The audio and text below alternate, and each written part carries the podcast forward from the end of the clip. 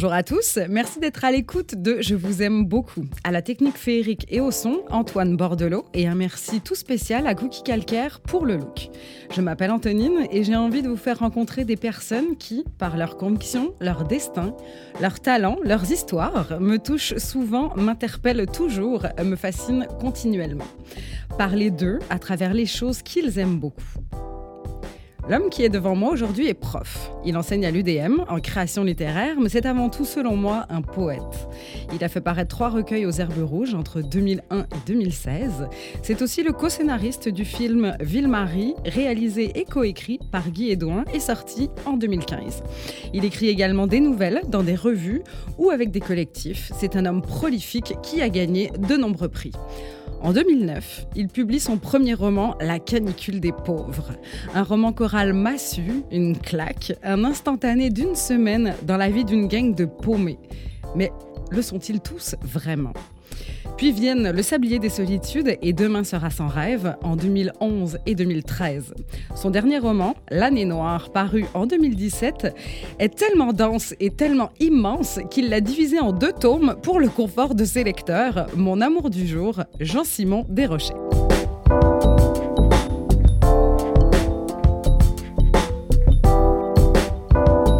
Jean-Simon Desrochers est généreux, généreux et honnête et sans filtre. Quand je lui cours après pour cette entrevue, il m'explique simplement que sa maman est malade, que sa fille a un rendez-vous ou qu'il a une rage de dents. Il s'excuse, s'excuse et pense aux autres. Il est aussi curieux et observateur. Il suffit de plonger dans ses livres pour le comprendre. Il est un peu gêné quand on compare son œuvre à la comédie humaine de Balzac et pourtant, on n'est vraiment pas si loin. C'est quelqu'un qui vous jette au visage les odeurs de sperme, de poussière, de sueur et de folie d'une journée de canicule, qui vous glace les os en décrivant l'esprit sadique et tordu d'un pyromane en plein hiver, et qui gorge de sang vos organes génitaux deux pages plus loin, parce que oui, ça baise dans ces romans-là. Ça baise bien, ça baise mal, ça baise doucement ou contraint, seul ou à plusieurs. Vous aurez juste l'embarras du choix. Vous êtes un capteur d'images et d'émotions en mots. Je vous aime beaucoup, Jean-Simon Desrochers. Bonjour et merci d'être ici. Bonjour. Juste à entendre tout ça, je suis pratiquement épuisé par euh, mes récentes activités, mais je vais tenter de me remettre. Merci d'être là. Je vous aime beaucoup parce que vous semblez sûr de vous. Et on ne se connaît pas vraiment, hein. on s'est rencontrés une fois. Vous semblez sûr de vous. Euh, donc, faut, ça prend euh, des, des, guts pour écrire et pour écrire beaucoup euh, comme vous le faites. Mais je n'ai pas pu m'empêcher de souligner que quand j'ai demandé la confirmation pour que vous soyez présent aujourd'hui. oui, j'y serai, mais entre parenthèses, même si c'est intimidant, ce genre d'entrevue, qu'est-ce qui est intimidant? Parler de soi? Bah, c'est terrible parler de soi. J'écris des pages et des pages où je ne suis jamais pour éviter de parler de moi. Donc, euh, qui suis-je pour savoir qui je suis vraiment? Donc, c'est terrible. C'est des questions rhétoriques sans fin. Je déteste parler de moi. C'est contre nature, à mon avis. Euh. Donc, vous êtes contraint et forcé dans les 60 prochaines minutes. Ben, je vais tenter de, de, vivre l'exercice avec sérénité et ou me jeter, en bas de la, me jeter par la fenêtre et faire un vol plané. OK. C'est ça. On a deux options. On va rester très positif si vous... Mais sinon, vous ou tu seras responsable de mon décès. D'accord. Merci. Est-ce qu'on a des bonnes assurances au voir Je ne sais pas, on verra ça. je vous aime beaucoup, évidemment, pour la canicule des pauvres. Depuis quatre ans, je suis tombée dessus un peu tard. Hein. Euh, depuis quatre ans, c'est mon nouveau livre euh, préféré à emporter sur une île déserte. Euh, je je voulais jamais le terminer. ça a traîné, traîné, traîné en longueur. Quand je me suis rendu compte, je me, je me rapprochais de la fin. Ça m'a fait la même chose pour l'année noire d'ailleurs. 2017 euh, a été rempli de Jean-Simon Desrochers.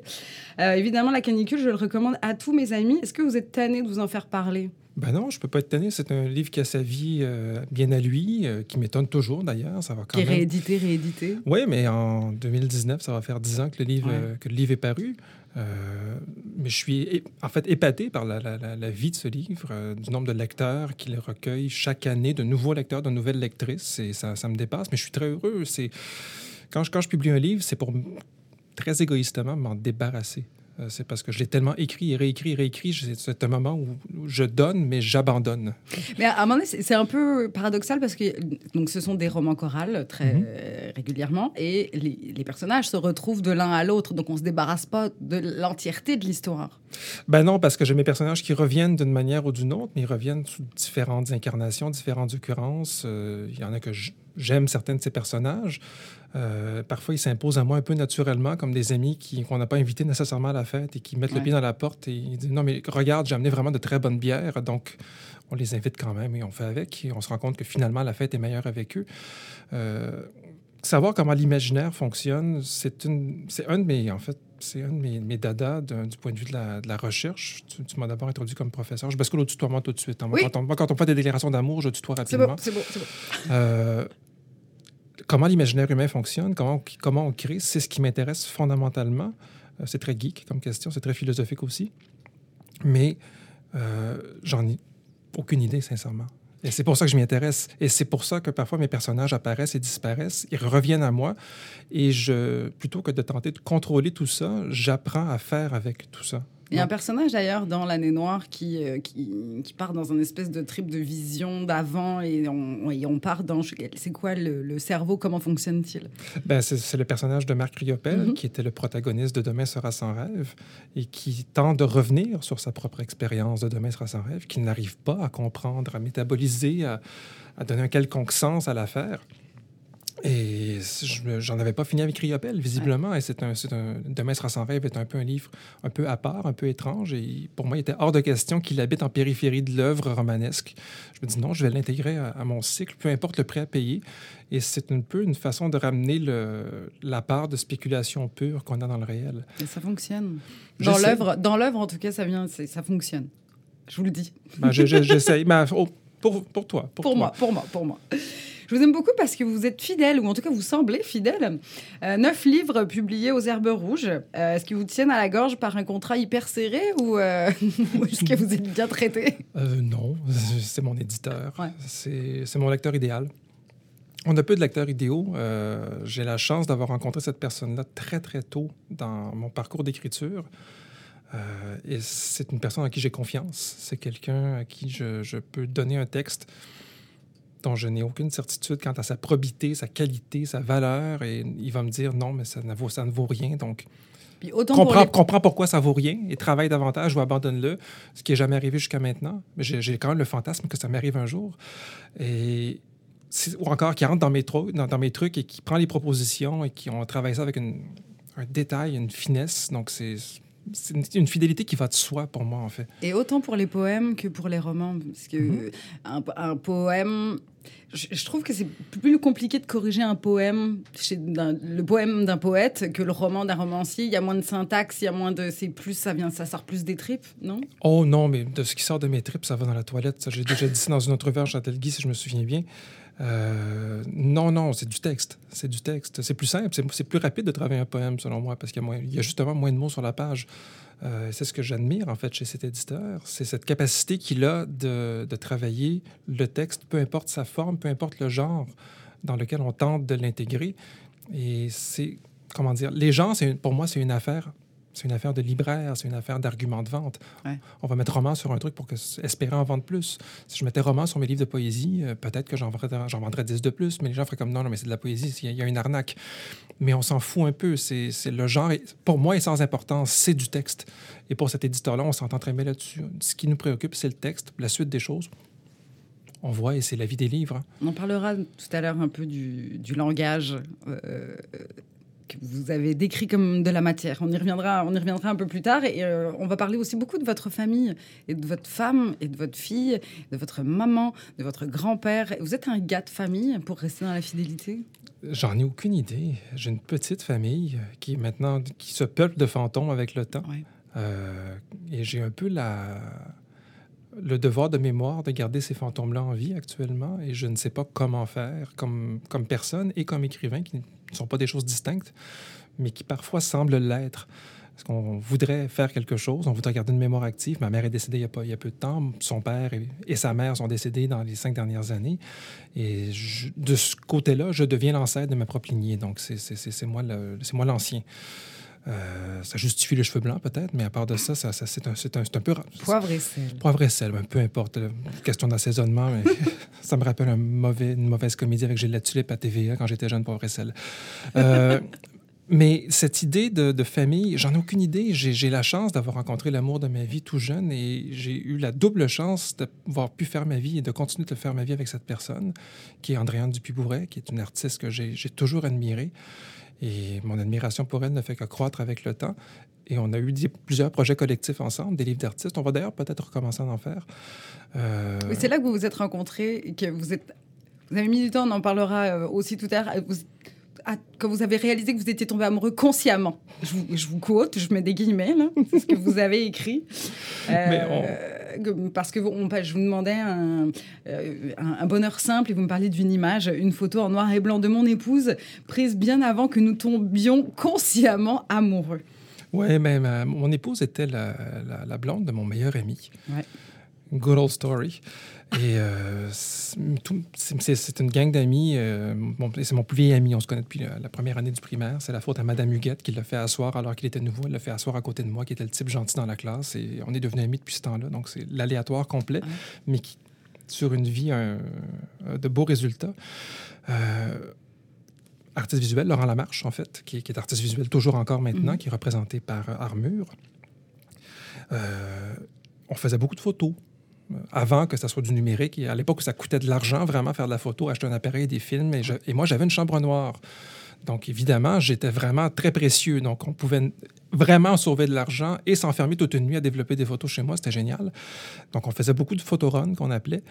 Et euh, j'étais vraiment le pire photographe de la gang parce que, évidemment, moi, j'avais un point de vue très documentaire, eux, ils avaient un point de vue très esthétique, ils allaient chercher des choses, alors que moi, je venais un peu plus du journalisme, donc je trouvais toujours mes photos à chier, c'était terrible. Mais ils disaient, non, non, mais tu prends des bonnes photos, etc., etc. Mais juste autre chose, mais... Et j'ai pris, on est toujours critique de notre propre travail, très admiratif de, celui, de, ce, du travail des gens qui nous côtoient, c'est ce qui nous stimule, j'imagine. Mm-hmm. Et j'avais pris une photo euh, d'Andréane alors qu'elle était assise dans, une voiture, euh, dans le siège passager arrière. Euh, toujours quelques des sièges passage arrière. Je médite moi-même. Tu vas voir, c'est très fatigant. je, retranche mes mots constamment. J'ai des problèmes d'écriture jusque dans, dans la parole. Euh, et il y a une fine couche de pluie sur la vitre et la lumière de l'après-midi fait en sorte qu'on discerne à peine mon reflet de moi en train de la prendre en photo en clair-obscur à peu près avec elle. Donc, il y a elle et moi réunis sur une même photo, mais premièrement, je, je n'ai aucunement le, talent de prétendre que le contrôle du reflet était conscient. J'ai sûrement juste tourné mon polarisant de la bonne manière et ça a donné ce résultat. Mais avec le recul, c'est une photo qui était très programmatique. Parce qu'on se regarde sans se regarder et on est très songeur l'un l'autre. On a un regard porté sur l'autre d'une manière un peu, comment dire, très douce. Et euh, c'était mon ami à l'époque, c'est tout. Moi, il est hors de question que je convoite la, copine de mon meilleur ami. Ça s'est fait dans les règles, d'ailleurs, puis-je dire. Il y a pas eu de... Mon meilleur ami est encore mon meilleur ami. Il est même le parrain de ma fille. Euh, mais c'est une photo qui, quand on regarde, on regarde encore, on dit Ah oui, c'était. Après ce qu'on a, pu se dire sur, euh, sur notre, notre, rapport et l'évolution de nos rapports, mais c'était déjà très loin en nous sans même qu'on se l'avoue tout simplement. Donc, on n'était pas consciemment amoureux encore. C'est beau. C'est un peu l'histoire. Je voudrais qu'on parle de votre humour parce que je vous aime beaucoup pour votre humour et qu'on retrouve dans les personnages, qu'on retrouve dans votre écriture, qu'on retrouve là quand on vous entend parler, parce que on vous entend pas souvent parler. Il n'y a pas tant d'archives que ça de vous qui parlez, qui euh, qui vous exprimez. Euh, Il y en a déjà quand même beaucoup trop à mon avis. Euh, c'est toujours, c'est grinçant, mais ça dépasse jamais. C'est toujours sur le fil. Est-ce que c'est parce que vous aimez pas en faire trop, en faire euh, c'est quelque chose qui est, de toute façon naturel, j'imagine? Vous ne pensez pas à ça? Je, je, dois être assez naturellement, euh, assez naturellement con pour éviter de le devenir. Euh, je sais pas, c'est une façon de garder une légèreté. une des leçons de mon grand-père, tout jeune, mon grand-père, en fait, cet homme qui était très peu scolarisé, mais très intelligent. Euh, des choses qui n'ont rien à voir l'une avec l'autre, évidemment, euh, qui me disait l'intelligence, c'est magnifique, mais c'est terrible parce que ça nous permet de voir tout ce qui fonctionne mal. Et la plupart des gens intelligents sont généralement très malheureux parce qu'ils sont très sensibles, ils sont, ils sont plein de choses, ils voient tout ce qui va mal et ça les affecte. Et la vraie intelligence, dans ce qui, la façon qu'il me l'exposait, c'est d'arriver à voir tout ça, mais d'arriver quand même à être bien, malgré tout. Et c'est dans ces moments-là où il me racontait toutes ces histoires de guerre. Il a, il a fait la guerre, Deuxième Guerre mondiale sur une base volontaire. Il était démineur, entre autres, en, Angleterre. Donc, démineur en Angleterre, ça veut dire que quand la Luftwaffe arrivait et bombardait quelque part à Londres, il y avait des bombes qui n'éclataient pas, des trucs qui vous rasent un pâté de maison complet. Eux, ils devaient désamorcer ça. Et je me souviendrai toujours de sa réponse, mais comment faisiez-vous Sa réponse, sous mort. Donc, ils étaient, ils étaient bourrés complètement. Ils s'en foutaient de toute façon. Donc, si on pète, moins, on, aura eu du plaisir avant. Et il y a quelque chose de sa logique prodigieuse de dire, devant la fatalité ultime, la qualité de mon état n'y peut rien parce qu'il y a tellement d'aléatoires. Alors, aussi bien être, bien bourré et on fera le boulot de toute façon si on le fait, sinon, tant pis. Donc, il y a quelque chose d'une intelligence du désastre qui m'a été léguée par, euh, par mon grand-père et par ma mère et qui se retrouve peut-être un peu dans cet humour-là que j'ai développé, qui est une façon évidemment de me, mettre de, me, de me mettre un peu à distance des autres, de protéger la sensibilité que, que j'ai cultivée, que je continue de cultiver. Et comme professeur, j'imagine de ne pas être trop chiant surtout, de, garder, oui, parce que mes étudiants que devant, euh, devant 25-35 euh, élèves, ça, ça doit faire son, ça doit faire son effet d'enseigner de, des techniques, d'être là et, euh, et de s'exprimer comme ça? Ah, ben je sais pas. On a, chaque professeur a son style. Euh, j'espère juste pas verser dans, dans, le côté mononcle. Est-ce qu'ils vous ont lu? Est-ce qu'ils vous critiquent? Est-ce qu'ils vous en parlent? Je ne leur pose pas de questions à ce sujet. Donc personne n'est venu vous en parler? Euh, on m'en parle parfois, mais c'est pas ce que je recherche. Ça, serait, ça fausserait peut-être un peu, un peu aussi l'impact que je pourrais avoir chez eux. J'aime bien parfois qu'il y en ait qui n'ont aucune idée de savoir qui je suis, mais que je suis juste leur prof qui est là pour essayer d'aider de les aider à, faire avancer un texte ou à progresser euh, en poésie ou euh, dans le rapport au personnage, dans la prose, en, rapport à la littérature. J'ai pas à être un écrivain pour me sentir bien euh, publiquement. J'ai à, être un écrivain dans l'acte pour me sentir bien. Oui. Hein. Oui. Et vous, Jean-Simon Desrochers, qu'est-ce que vous aimez beaucoup? Alors, pour préparer l'émission, souvent, j'envoie un questionnaire. Certaines personnes y répondent de manière très disciplinée, par écrit, répondent aux questions et, euh, euh, débordent pas. C'est ce que vous avez fait, c'est ce que votre l'invité précédent a fait aussi. Euh, d'autres m'appellent, on jase, puis etc. Mais vous, vous avez été quand même très discipliné. Ma première question, c'était qu'est-ce qui vous ferait sortir d'un coma profond?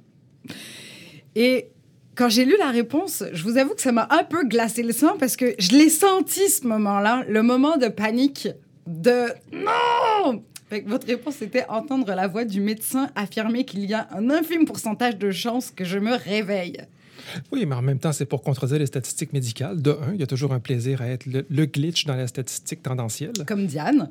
Oui, comme Diane, tout à fait. Diane, un personnage de l'année noire. Et parce que j'aime la vie. C'est con, mais j'aime bien ça être vivant. C'est chiant parfois, c'est long, mais c'est plutôt bien. C'est plutôt bien. J'ai trop de projets à faire. J'ai pas envie. Euh, comme à ma fille, ma fille, il y a une seule interdiction fondamentale, c'est de mourir. Moi, les, gens, les gens que j'aime, je leur interdis de mourir c'est ma seule façon. Euh, Pas de pression. Aucune pression, mais je me, je me, je me l'interdis aussi de, dans, dans, toute la mesure de l'impossible que ça représente. Donc ça me rassure, vous serez avec moi sans sauter par la fenêtre jusqu'à la fin de l'émission. Mais je sais voler, c'est ça la. J'ai des très bonnes ailes. Qu'est-ce qui vous ferait arrêter tout de suite de bouder ou d'être fâché contre quelqu'un? Vous boudez pas, vous? Non, c'est trop long, bouder, c'est chiant. Est-ce qu'on se sent bien quand on boude? C'est comme mariner dans son propre boudin. Et c'est quoi du boudin? C'est du sang coagulé arc. Non, c'est mauvais. non. Si j'étais fan de boudin, peut-être, je sais pas, mais le boudin, non. J'ai pas un goût prononcé pour la chose. donc, pas de rancune, pas de. Pas c'est quoi C'est enlever hmm. toute, toute, émotion négative Non, ne pas les cultiver, les, les, laisser passer. Tout simplement. Fait qu'on vous fait jamais suffisamment de tort Oh oui, non, tout à fait. J'élimine, je, tout simplement. Je, je cesse d'aller vers certaines personnes. Je cesse de j'ai ma fameuse loi des trois prises. Euh, je donne toujours trois chances à quelqu'un. Ah euh, parfois, il y en a qui ont la tendance à soigner trois prises sur une même chance. Il y en a qui ont du talent parfois. Euh, mais non, je laisse toujours la chance au coureur. C'est mon côté relativiste relatif, je dirais. On ne peut pas préjuger de, la probité des actes de quelqu'un ou de la, de la capacité d'une personne à, à, se tromper incroyablement sans s'en rendre compte. Il y a des gens qui sont mortellement dans l'erreur et qui s'en rendent compte très tardivement. Et du moment que la personne se rend compte que oups, ça, n'allait pas bien, mais je ne vais pas lui en vouloir. la personne a appris quelque chose, on, ajuste, on se parle, puis c'est tout. Non, je suis, de toute façon, je suis en couple avec la même personne depuis 17 ans. Donc, si je cultivais la rancune, euh, ma situation de couple serait vraiment terrible. Ah oui, parce que vous vous chicanez quand même devant autant d'amour. En fait, non, on, est très mauvais dans ça. On ne se rend pas là. On se rend pas là. On, communique tout simplement et on, essaie simplement de, de clarifier les choses. Euh, on ne se rend pas à la, colère, vraiment. On se rend, on se rend à l'irritation parfois, au cumul. C'est le cumul. Le cumul fait en sorte qu'on est ah oui, mais il faudrait peut-être qu'on se parle d'accord. fait que vous ouvrez une bouteille de vin? Une, deux ou huit, ça dépend. Mais non, quand même pas. Après la huitième, ça, ça devient métaphysique un peu des fois. ou pataphysique, ça dépend. On va faire une petite pause musicale. Euh, parmi vos choix musicaux, euh, ce que vous écoutez depuis 20 ans, euh, on commence par Portiched On commence toujours par Portiched. ça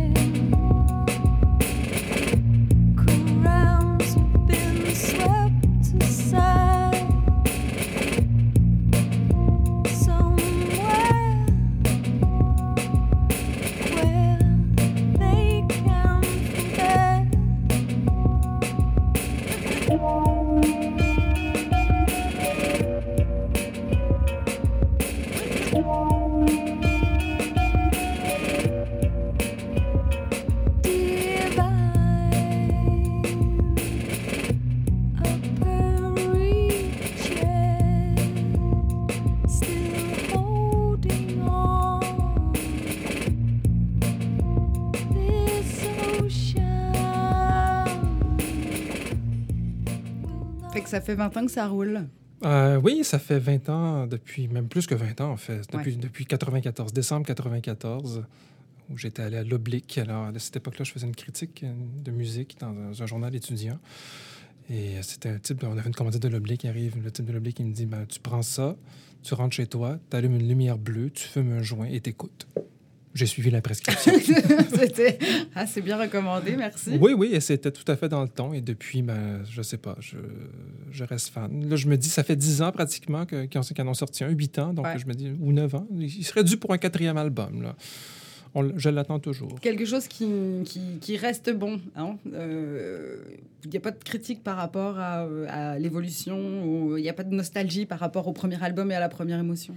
Non, non, j'ai quand je décide de suivre euh, des artistes, j'accepte les propositions et je tente de comprendre pourquoi ils sont allés dans telle ou telle direction.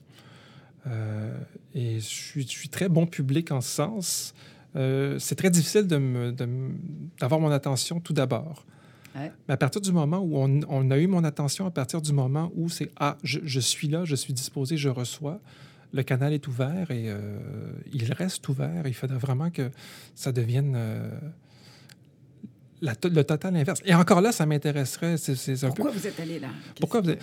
Ben, un, type comme David Bowie, qui a une carrière complètement éclatée, par exemple, en musique, me fascine parce qu'il a tant essayé de choses. Parfois, il s'est monumentalement planté et ce n'était jamais grave. Il revenait toujours avec quelque chose, une autre proposition. Et j'ai encore son dernier album dans, le travers de la gorge.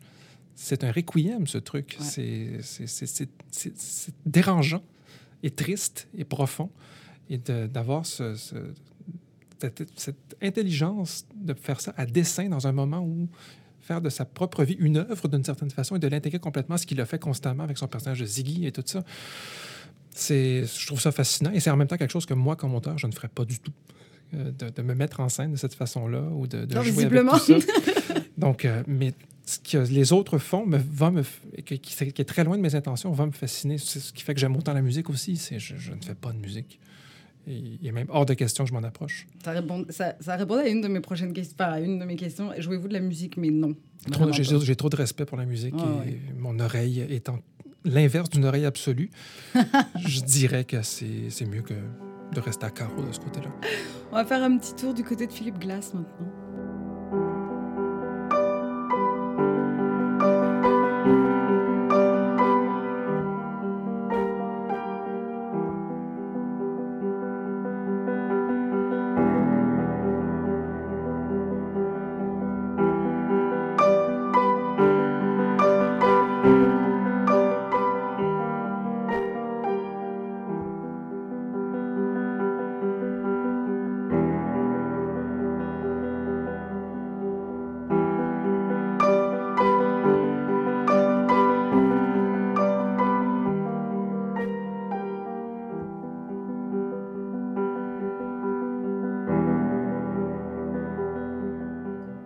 Souvenir qui, se, rattache à, euh, à, une forme de drogue quelconque. Oui, oui, même heureusement ou malheureusement, je ne sais pas, c'est les années 90, hein, une période trouble, euh, assurément, très peu présente dans la fiction d'ailleurs.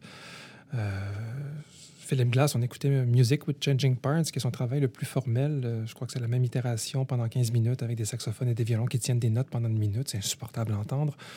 et on avait eu la bonne idée de, prendre des champignons magiques, un ami et moi. Et je crois que c'est mon premier bad trip, vraiment. Donc, j'ai associé. boire du lait. Euh, oui, mais à l'époque, je ne savais pas. Donc, euh, j'ai assumé le bad trip et je suis allé au fond du... Mais en même temps, je l'ai fait avec curiosité et j'en retire un très bon souvenir qui peut alimenter beaucoup d'autres fictions euh, par la suite. mais c'est un des rapports que j'ai avec Glass. Mais par la suite, je pense que Glass, Steve Reich, toute cette, cette corde de musiciens-là accompagnés plusieurs heures d'écriture et de réécriture de plusieurs de mes livres. C'est ça, c'est comme euh, le, dans ta chambre à toi, au moment où tu écris, c'est il y a de la musique. Plus maintenant. Non? Pendant longtemps, c'était il y avait toujours euh, de la musique et je me suis rendu compte. Un moment, je sais pas, j'ai décidé de le faire dans le silence. Ça brouillait, ça venait. Euh... Ben, de la musique. jamais de chansons francophones parce que dès que. Oui, les paroles. Terrible. Ça accroche. Ça, ça, ça, me cassait en deux.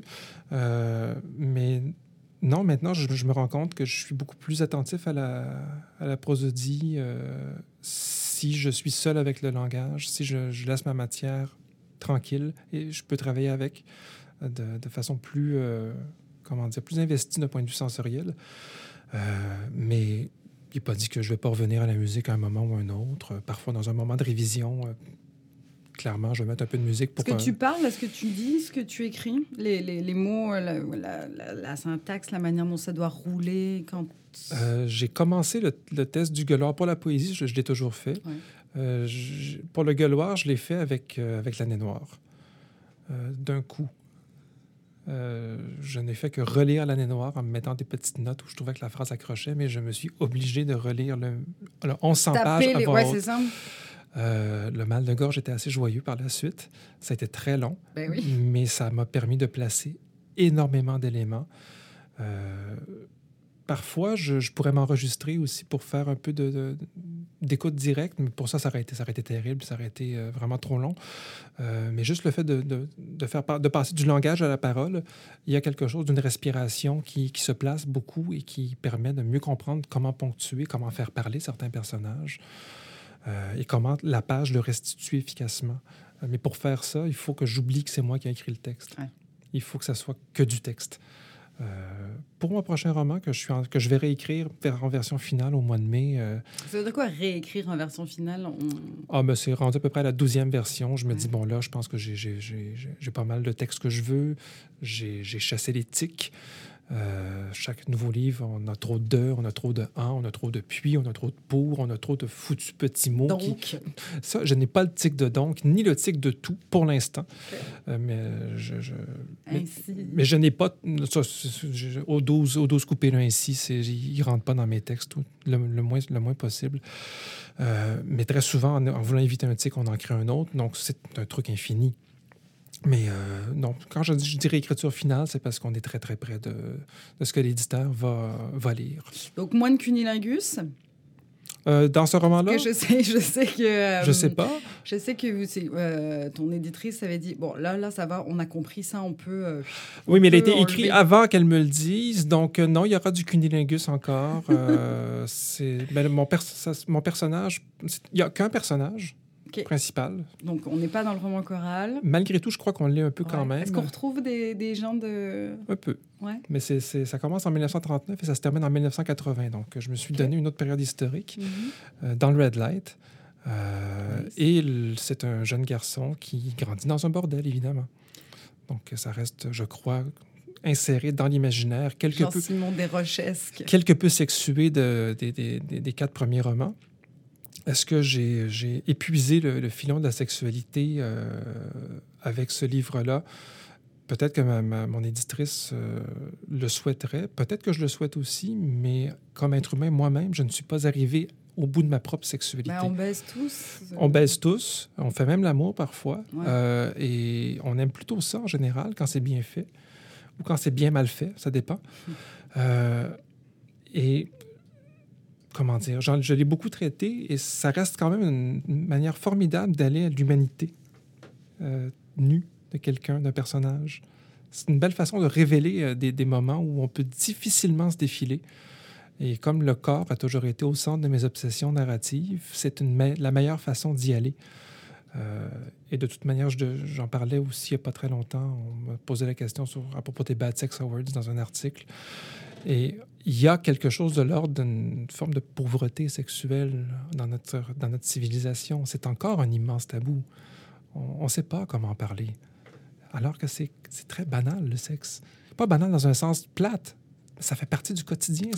Ce n'est que notre mode de reproduction. Hein. C'est pas si important que ça, après tout. C'est juste comme ça que l'humain se perpétue depuis tout le temps. Donc, ça fait longtemps qu'on en fait.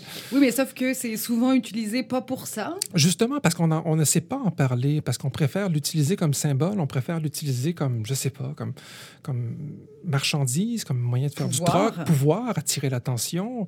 Euh, j'essaie de, sortir la sexualité parfois un peu de ces sphères de pouvoir pour la ramener à des considérations qui sont autres. Je ne sais pas si je fais bander mon lecteur ou mouiller ou mouiller la lectrice. Ce n'est pas le but. Euh, je ne cherche pas l'excitation quand j'écris une scène de sexe. Je cherche la, précision d'un moment. Je cherche des corps dans l'espace et je cherche surtout à faire avancer un récit. Euh, c'est un peu le barème. Est-ce que je vais en avoir un peu moins? J'en sais pas. J'en sais rien. Je peux pas. Je, n'ai aucune idée des, livres que je vais écrire. J'imagine que dans un bordel du, euh, dans le red light dans les années 40, il devait y avoir deux trucs, de se passer deux trois affaires. Il y avait des trous dans les murs. c'est ça. Euh, on va continuer sur le sexe parce que je vous demandais une odeur, je te demandais une odeur, bref, on le sait plus. Euh, celle qui règne dans une, chambre, dans une chambre à coucher, pardon, fenêtre et porte close, après une heure ou deux de sexe aimant et intense. Je n'ai jamais trouvé mieux. Ben, je me quiconque au défi de trouver mieux. C'est le parfum parfait. Est-ce que ça t'arrive de ne pas te doucher pour garder l'odeur de l'autre dans la journée? Oui, clairement. Ça m'arrive parfois aussi de percevoir cette, odeur-là chez d'autres personnes. Euh, parfois, on est dans le métro et il y a vraiment quelqu'un qui sent le sexe. Someone got laid. et, et, ça rend heureux, cette odeur. Je sais pas, c'est l'odeur, c'est les phéromones du bonheur. Je sais pas, moi, il y a quelque chose de... de, de... On peut pas trafiquer cette odeur on ne peut pas la commercialiser, on ne peut pas, on peut pas la, on peut pas la fausser. Il y a une authenticité dans tout ça et pour moi, c'est rattaché à que, que des beaux souvenirs. Je n'ai aucun souvenir malsain rattaché à cette odeur, aucun souvenir triste. Donc, c'est de la beauté. Grand écart, ben, changement de sujet plutôt. si vous avez, chers auditeurs, si vous avez vu ce qu'Antonine vient de faire comme geste, c'est non. Elle a réalisé un grand écart sur la table. C'est eh formidable. Ah, j'aimerais, j'aimerais. Mais euh, non, c'est quelque chose qui m'a échappé il y a longtemps déjà. Euh, je te demande un film et euh, monsieur se défile en me disant il y en a trop, donc aucun. Mais oui, mais il y en a trop. C'est vrai qu'il y en a trop. Je suis, Quel genre, là?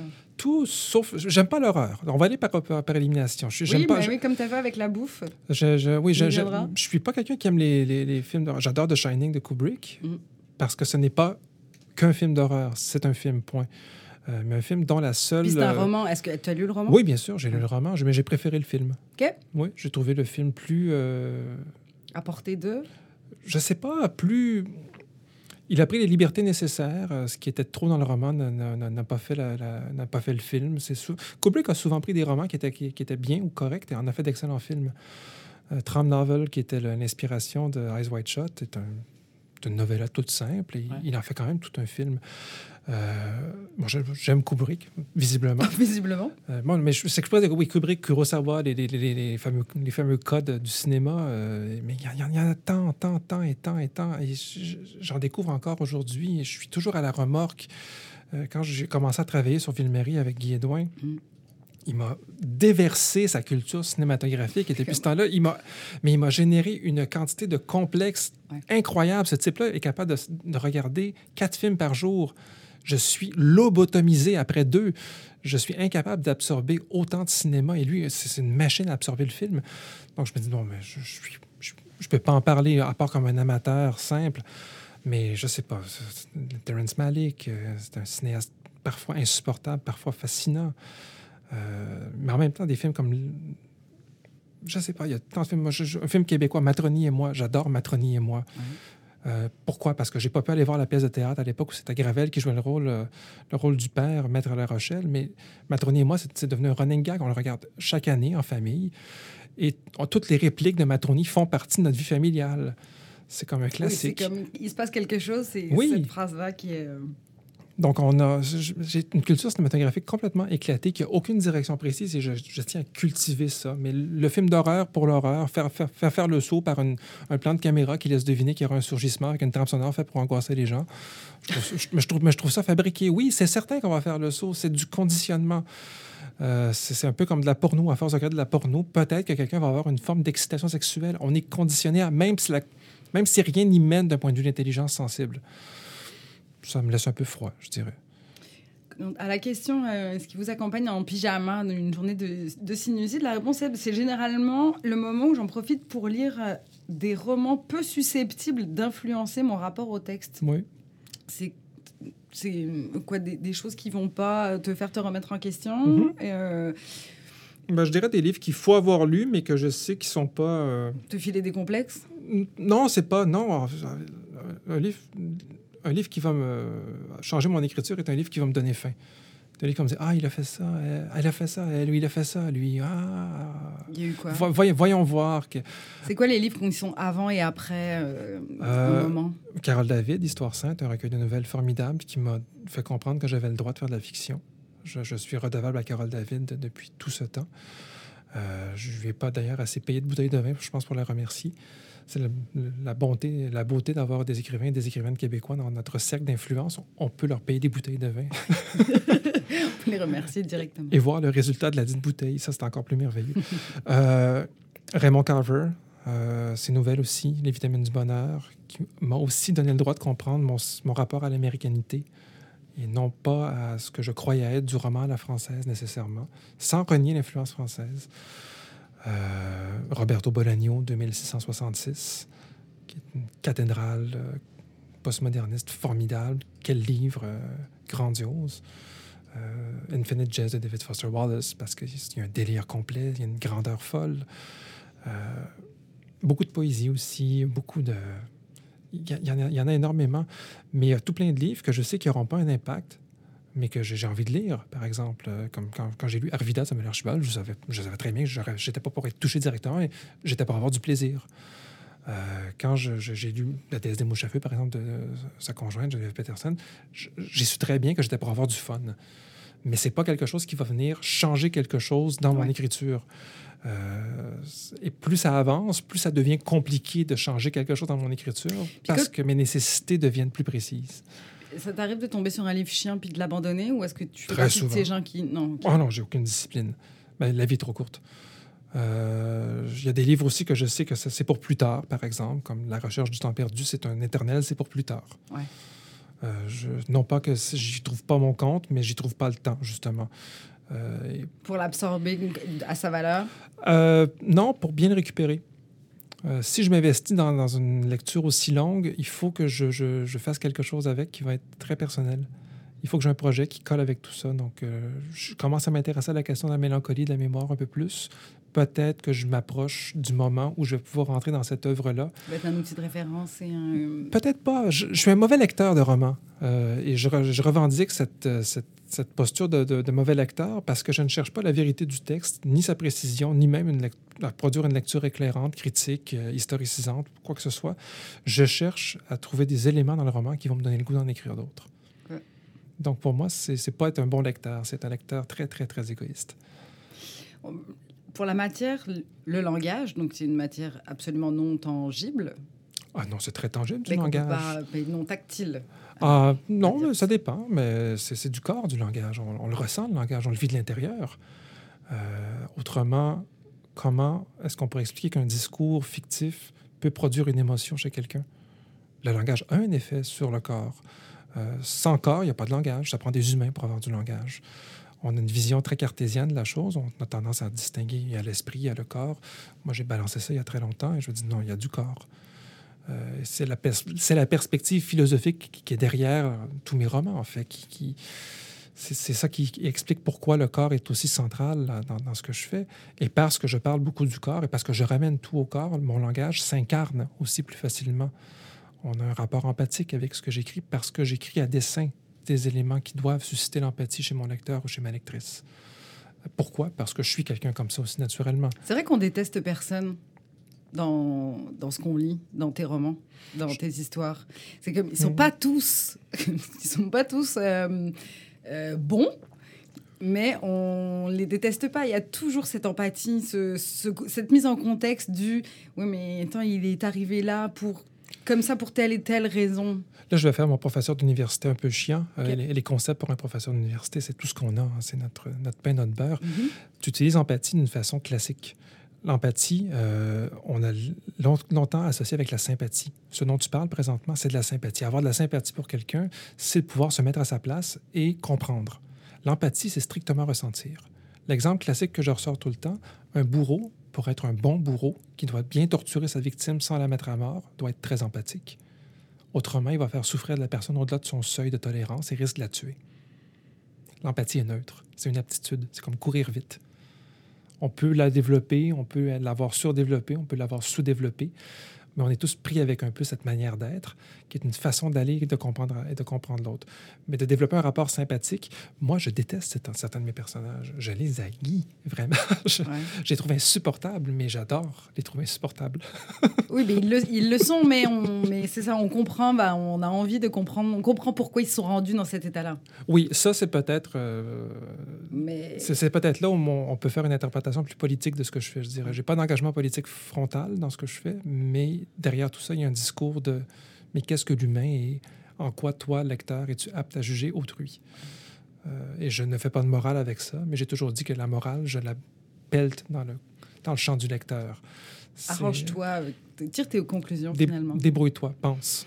Puis il n'y a pas. Y a, ben, c'est comme un non-spoiler de dire qu'il n'y a pas de fin. C'est comme l'histoire est mhm. là, c'est comme ça nous est raconté, il y a comme un moment, euh, la canicule des pauvres, c'est une semaine, euh, l'année noire, c'est une année, etc. Puis, hop, la dernière page, c'est ben voilà, ben oui, ben toi, tu sors de l'histoire, mais eux continuent. après, il y a le jour d'après qui existe. Il y a toujours un jour d'après. Il y a toujours un jour d'après. Il n'y a pas de, il y a pas de, se marier beaucoup d'enfants, ça c'est certain. Mais c'est ça, c'est comme, il y a pas de, le destin n'est jamais bouclé. Hop, ben, ils, continuent leur, euh, leur vie. Non, une entrevue accordée, pas accordée. Euh, mais le destin n'est jamais bouclé parce qu'il n'y en a pas. Ouais, mais non, c'est ça. Parce qu'il n'y en a pas. C'est l'idée d'avoir une posture où le, le rôle de l'écrivain se substitue au rôle du réel. Et le réel, ben lui, il est il est là, il continue, il existe. C'est sa seule, sa seule façon d'être. On peut l'associer euh, au, Dieu, donc la nature de Spinoza, par exemple. Euh, c'est quelque chose d'une figure complète et totale à l'intérieur de laquelle nous sommes et qui nous déborde et qui nous dépasse constamment. Donc, c'est, je fais une littérature du réel un peu. Philippe Forest, le romancier, pourrait parler d'un réalisme et non pas d'un réalisme. Je cherche, des réalités, mais au-dessus de ces réalités-là, et à travers elles, il y a un réel malgré tout. Et il n'y a de fin pour mes personnages que, leur mort. Je vais rebondir sur Spinoza, évidemment, qui a été euh, duct-tapé avec... Euh, avec euh, L'homme approximatif de Tristan Zara. Ben, parce que c'est la question, un livre sur une île déserte, mais ben, je vais en duct-taper deux parce que... On voit déjà hein, le, le, le, malin, la bonne pensée. Pour... Mais c'est est-ce qu'ils sont vrais? L'objet existe, ces deux livres d'OCTP pour vrai, ensemble? Pas, pas encore. Faudrait, euh, hein? Ben, peut-être. Euh, le jour où mon, mon, exemplaire de l'éthique sera assez scrap, euh, je vais peut-être d'OCTP un homme approximatif avec l'éthique. à, quel, à quel moment ça a eu lieu ce ah, ils sont maintenant indissociables dans. parce qu'il propose deux versions complètes de ce qu'on peut faire avec le langage. L'éthique de Spinoza est probablement le livre que je ne finirai jamais de lire parce que on n'en ressort jamais complètement. C'est une construction tellement riche, complexe, euh, très juste, très très juste dans beaucoup de ses propositions, qui est une comment dire, c'est une c'est une alternative à tellement de philosophies qu'on prend pour une philosophie qui va de soi et qui est tellement plus profonde et tellement plus riche dans ce qu'on croit comprendre maintenant d'un point de vue scientifique dans notre rapport au monde et au réel, justement.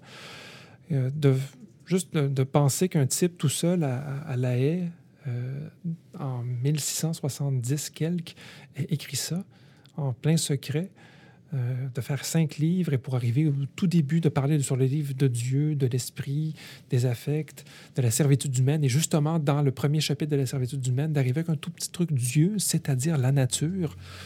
Mais c'est quel renversement formidable et quelle manière incroyable de, tout, tout, tout, tout changer et de, de ramener la pensée occidentale et de la rameuter avec des pensées beaucoup plus anciennes qu'on a oubliées qui étaient les pensées, les pensées amérindiennes. Il y a plusieurs pensées de, de, de, de l'animisme tribal où on a ces considérations-là. Je, je, suis toujours en état d'émerveillement devant la richesse de ces propositions que les neurosciences redécouvrent sans cesse et qui valident sans cesse. Donc, c'est, c'est ma cathédrale, en fait. C'est une cathédrale de pensée. Et elle a posé L'homme approximatif parce que c'est un livre infini aussi mais on est dans tout ce que le langage peut faire surgir, dans tout ce qu'il a de jouissif comme matière. C'est Tristan Tzara qui décide d'écrire le plus grand livre surréaliste alors qu'il s'est fait baiser par Breton qui a décidé de mettre fin à Dada en fondant justement un, truc qui marchait mieux, qui était le surréalisme. Et c'est vrai, historiquement, les textes surréalistes ont beaucoup plus un, droit, plus grand droit que les textes dadaïstes. Parce que Dada, c'était tout, rien et son contraire et l'ensemble. C'est un état d'esprit, Dada. Le surréalisme, c'est un objectif à atteindre. Il dira, d'accord, ton objectif, voilà ce que j'en fais. Il balance un chef-d'œuvre monumental, des chants d'une puissance incroyable, et on s'y perd constamment. C'est impossible de trouver un seul fil. Mais le seul fil que moi j'ai pu trouver dans l'homme approximatif, c'est un amour du langage et de l'homme à travers le langage et de tout ce que ces rencontres-là peuvent générer. Donc, ce sont des livres infinis, en fait. D'où l'idée d'aller duct-taper et d'avoir deux facettes d'un infini et de passer le reste de ma vie sur une île déserte à manger. Deux des... infinis duct-tapés. Deux infinis duct-tapés sur une île déserte avec des noix, quelques noix de coco si possible et un ballon de plage nommé Wilson, j'imagine. ah ben ça ferait au moins un autre film euh, qu'on sait que tu as regardé. Oui, je l'ai regardé. Et qu'éventuellement tu as aimé? Non? C'était divertissant. L'angoisse de la solitude? Ça va. Ouais. Ça va plutôt bien. J'aime bien être seul. Je suis très solitaire. Je, je, je suis fils unique, donc... Euh... Mais tu sais que tu es aimé, que tu as une femme, une fille, et que le moment de solitude n'est est pas, est pas, est pas pour durer. Ben, il est peuplé, oui. Il est une solitude où on se sent aimé. Je crois que c'est... C'est probablement le meilleur état de la solitude. J'ai connu la, j'ai connu la situation inverse et j'en souffrais un peu plus. Mais je vais avec un magnifique cliché. Sommes-nous réellement seuls lorsque nous écrivons? Il y a tellement d'altérité dans le langage, il y a tellement de, il y a tellement d'autres, il y a tellement de, d'autres discours que les nôtres à travers la, à travers la langue. Quelqu'un qui écrit ne peut pas être complètement seul. Euh, quelqu'un qui est aimé, qui écrit vraiment pas seul, finalement. Donc, je, je, suis zéro solitaire, dans le fond. Je suis un solitaire accompagné. Ouais. Samuel Beckett pour la citation Ever tried, ever failed, no matter, try again, fail again, fail better. Mmh, échouer mieux. C'est. Euh, c'est tout ce qu'on peut faire en littérature. Ouais. Bah, puis, oui. dans la, puis, dans la, vie en général? Euh, à moins d'être complètement imbu de soi-même, de se dire que oui, j'ai vraiment réussi mon truc, c'est merveilleux. Non, je pense qu'on peut simplement échouer mieux. On, on, rate toujours quelque chose. On... Même si on fait un sans faute sur un truc, on en emmerde d'autres. Donc forcément, on en fait chier des gens. Donc on essaie juste de contrôler l'échec et de, de, que tout ça soit, soit gérable et que ça soit productif, de sens, si possible et que ça ne fasse pas trop de mal dans, dans le même mouvement.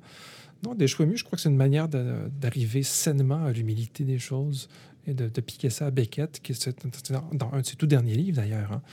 C'est Beckett au, sommet de, de, son œuvre, au sommet d'une gloire dont il n'a jamais voulu. Il n'a jamais voulu du Nobel. Il a pris le fric, évidemment, mais il voulait rien savoir du fait d'être un type que parce qu'il était nobelisé, ben, le jugement critique était pour être suspendu. Voilà, c'est adoubé, tout ce que tu fais est génial. Non, il disait lui-même, il y a certaines choses que c'est de la merde. Son éditeur ne voulait pas qu'il fasse d'entrevue. Il était extrêmement critique de son travail, mais il y avait une lucidité derrière tout ça. On ne peut qu'échouer mieux. On, fait de notre mieux, mais il y a toujours de l'échec avec nous. Mais ça, on peut le voir négativement. Moi, j'ai tendance à le voir avec un immense sourire en coin. Échouons mieux. OK. Let's feel better. Le souvenir d'enfance, on en parlait tout à l'heure un peu euh, de votre maman, votre maman qui est décédée il y a deux ans. Même pas, ça, fait même, ça fait même pas un an. Ça fait même pas un an. Ouais. Euh, et vous la voyez, ben, décrivez-le. Décris-le, voyons. Je rendu schizo, mon affaire. Euh, en fait, moi, quand je l'ai lu, il y, y, a une phrase qui m'a marqué, c'était... On, on, va la remettre dans sa ouais. situation après, mais c'est elle a 36 ans, cette maison est la première depuis le divorce, elle ignore qu'il ne lui reste que 30 années à vivre. Mm. Oui, mais c'est notre lot à tous. On, on, ignore combien, combien de temps il nous reste. Euh, mais c'est un. Quand on perd quelqu'un de profondément aimé, euh, et moi, dans mon cas, je l'ai accompagné jusqu'à ces, derniers, jusqu'à, jusqu'à ces derniers instants, ce qui nous hante d'abord et avant tout, euh, ce sont les dernières images. et dans un dans une volonté que j'ai de ne pas rester pris et de subir ces dernières images qu'elle-même n'aurait pas voulu que je garde, euh, je cherche les meilleurs souvenirs. Je cherche à, réécrire ma mémoire avec des éléments qui la peuplent déjà. Et je cherche des moments où, comment dire, ma mère est dans un bel équilibre et dans ce moment-là, elle est extrêmement heureuse de juste. Et je, je peux narrer le souvenir. Euh, c'est ma mère qui achète une maison victorienne dans le coin de Sorel. Et euh, cette maison avait un vieux poêle à bois dans la cuisine euh, avec des ronds de poêle classiques, truc du 19e siècle. Et la première chose qu'elle m'avait dit avec ce poêle-là, tu vas voir, je peux faire des toasts écrasés comme ma grand-mère faisait, tu vas voir, c'est vraiment bon. Et elle avait des fers, des fers à passer antiques. Et là, première occasion qu'elle a, pratiquement, elle chauffe le poêle, mais elle bloque, vraiment, on crevait. Et c'était de prendre, prendre une tranche de pain blanc bien standard, écrapoutir bien comme il faut la tranche, en faire une mince, mince tranche de pain, et beurrer ça beurre d'érable. Dans son histoire réelle, c'était de la confiture aux fraises des champs. On n'avait pas de confiture de fraises des champs. Le beurre d'érable faisait parfaitement la job. Et je me souviens d'avoir eu, j'étais tout jeune, j'avais, j'avais 10 ans, je me souviens d'avoir eu cette pensée, mais j'ai l'impression qu'elle a acheté la maison juste à cause de ça.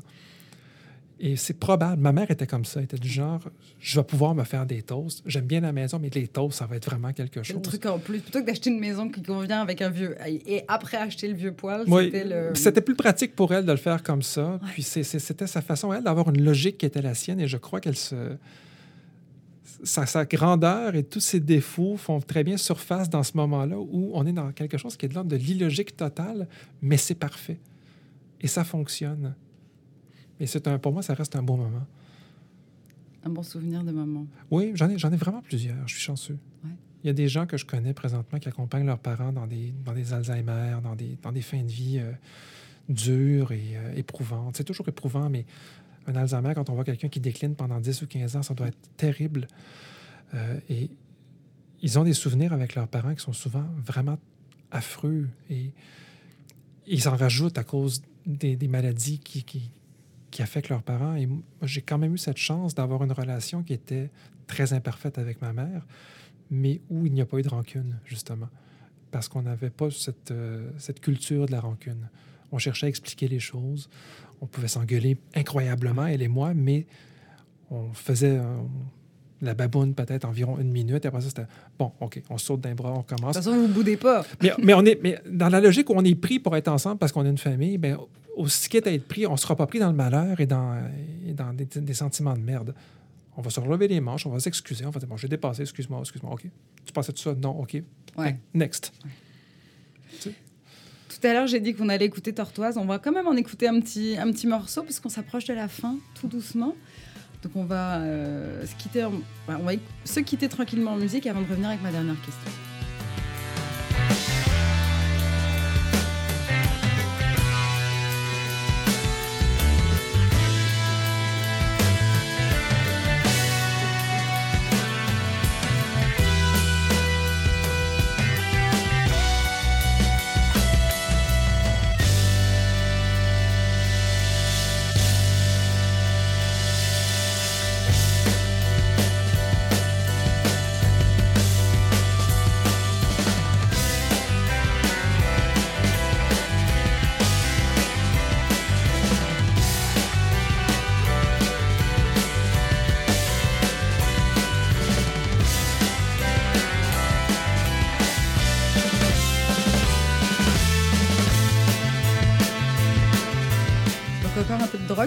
Jasmine Desrochers oui, oui, mais, là et euh, à l'écoute de l'album.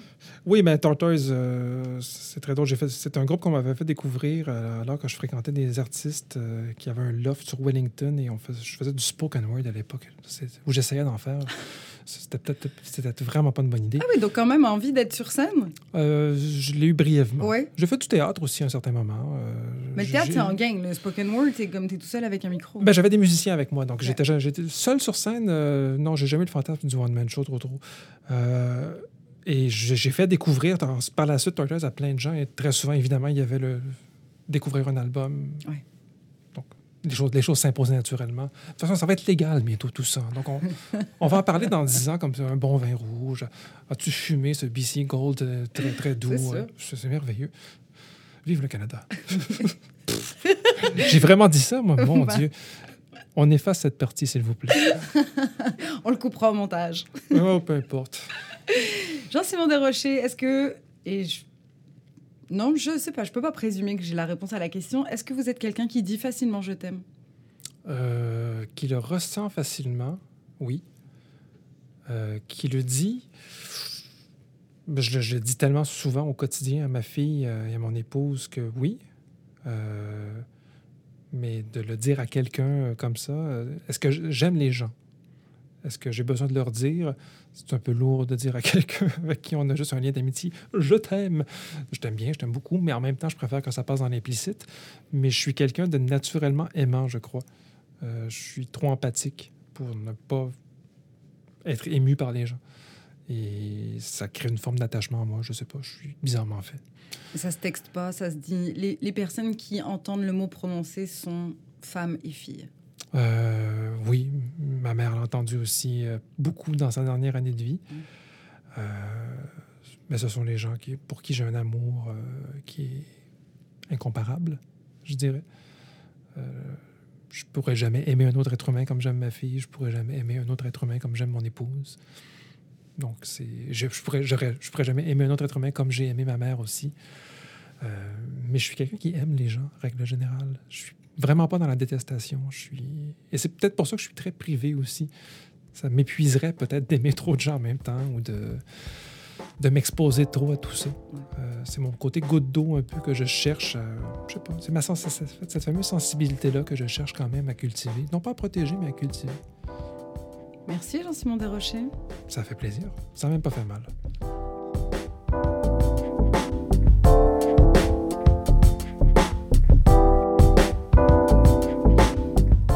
Merci sans filtre à Jean-Simon Desrochers pour son langage généreux dans cet épisode de Je vous aime beaucoup. Jean-Simon Desrochers est à lire. Jetez un œil aux herbes rouges et commencez surtout par la canicule des pauvres. Si cette émission vous a plu, parlez-en à vos amis. Merci d'avoir été à l'écoute. À tout bientôt. Je vous aime beaucoup.